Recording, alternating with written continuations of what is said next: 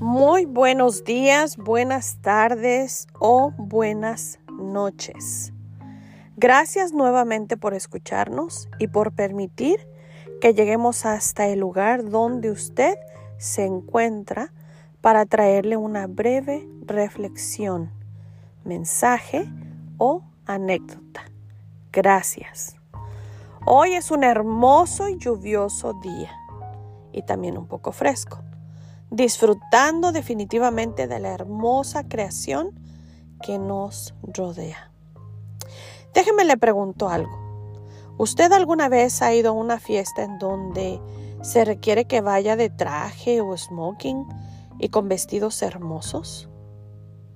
Sí creo que en alguna ocasión cada uno de nosotros hemos tenido esa experiencia. Ahora, ¿qué tal cuando usted ha ido a algún juego de fútbol o béisbol o algún evento deportivo? Uno no va con traje, sino que va con ropa cómoda, dependiendo la ocasión, ciertamente. Y en cada etapa o evento de la vida, así hemos sido instruidos y se nos ha enseñado que tal sea la ocasión, así debemos vestir, ¿verdad? Bueno, Ahora deje comparto una palabra poderosa y usted analícela y piense profundamente en ella. La palabra de Dios en el libro de Mateo capítulo 11 versículo 28 dice así, Venid a mí todos los que estáis trabajados y cargados, y yo os haré descansar. Aquí claramente no especifica si tienes tal necesidad, tienes que venir de tal manera, vestido o presentarte de tal manera. No. Al contrario, dice, venid a mí los que estáis trabajados y cargados. Esto es para grandes y pequeños, para adultos y no tan adultos. Para todos nosotros, no importando la situación, dice, venid a mí. Ahora, en esta otra palabra dice así. A todos los sedientos, venid a las aguas, y los que no tienen dinero, venid, comprad y comed. Venid, comprad sin dinero y sin precio, vino y leche. Esto lo encuentras en el libro de Isaías 55.1. Venid. ¿No tienes dinero? No importa. Venid. No te niega la entrada y no te niega su presencia. En el mundo en el que vivimos, todos estamos condicionados a que si no es de tal forma, no puedes presentarte o no puedes asistir a cierto lugar. Bueno, Dios aquí claramente te hace la invitación. Preséntate tal y como eres y como estás. Él no te pone ninguna condición. Él no te pone condiciones de ninguna forma. El libro de Romanos 5.8 dice, Dios mostró el gran amor que nos tiene al enviar a Cristo a morir por nosotros cuando todavía éramos pecadores. Todo lo que Dios y Jesús hicieron por ti y por mí, lo hicieron por amor.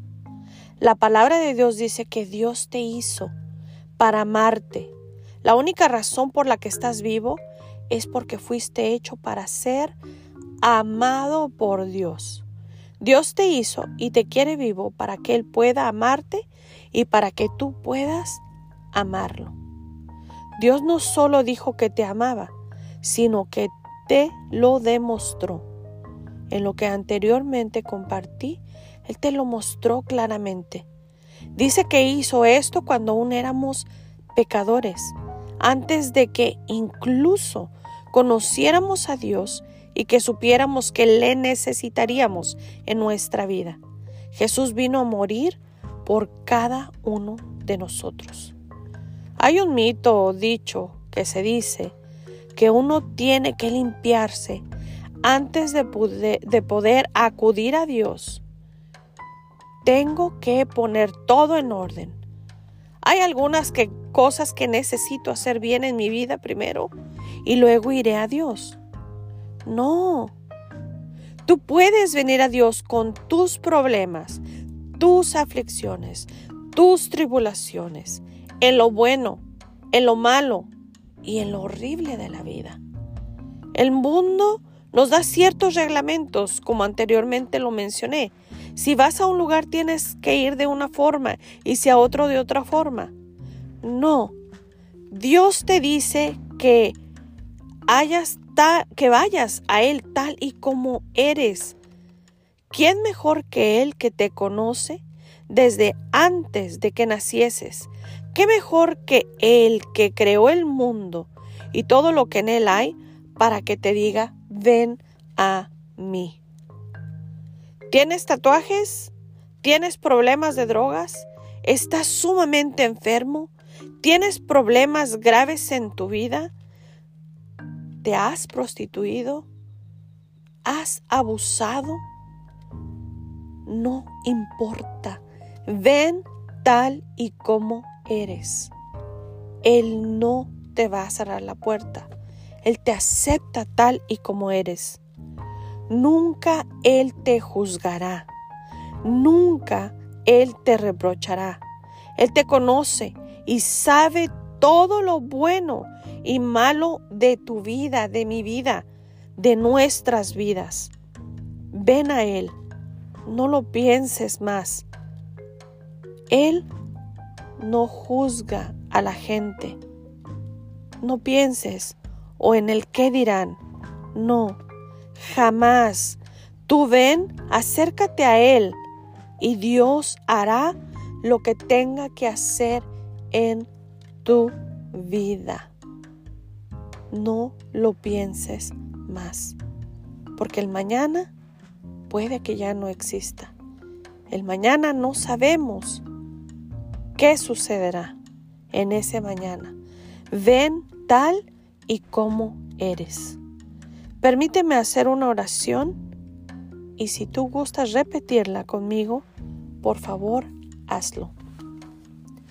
Padre nuestro que estás en el cielo santificado sea tu santo y bendito nombre. Señor, gracias te damos por esta breve reflexión, la cual tú nos has permitido y la palabra que tú nos has permitido escuchar. Señor, te pido perdón por cada uno de mis pecados, por cada una de mis faltas. Te pido perdón por todo lo impuro, por todo pecado escondido te pido perdón, Señor, por todas mis faltas hacia ti y hacia mi prójimo. Te pido perdón, Señor, y hoy pido que sea tu Hijo Jesucristo entrando a mi corazón y que sea Él el Rey de mi vida. Señor, que tu Espíritu Santo me guíe, que tu Espíritu Santo me redarguya de pecado, que tu Espíritu Santo sea el que me instruya a través de tu palabra. Señor, también en este día te pido que escribas mi nombre en el libro de la vida y que seas tú, Señor, guiándome en todo lo que tú necesites guiarme, que seas tú limpiando todo lo que tengas que limpiar, removiendo todo lo que tengas que remover. Señor, Dios Todopoderoso, hoy vengo a ti, Señor, con un corazón arrepentido, con un corazón contrito y humillado. Vengo delante de ti, Señor, porque he faltado a ti. He cometido pecados, he cometido malas acciones, he hablado mal, Señor. He hecho lo malo delante de tus ojos. Perdóname Señor, en el nombre de Cristo Jesús. Y te doy la gloria y la honra. Y te doy gracias, Señor, porque tú eres grande y poderoso.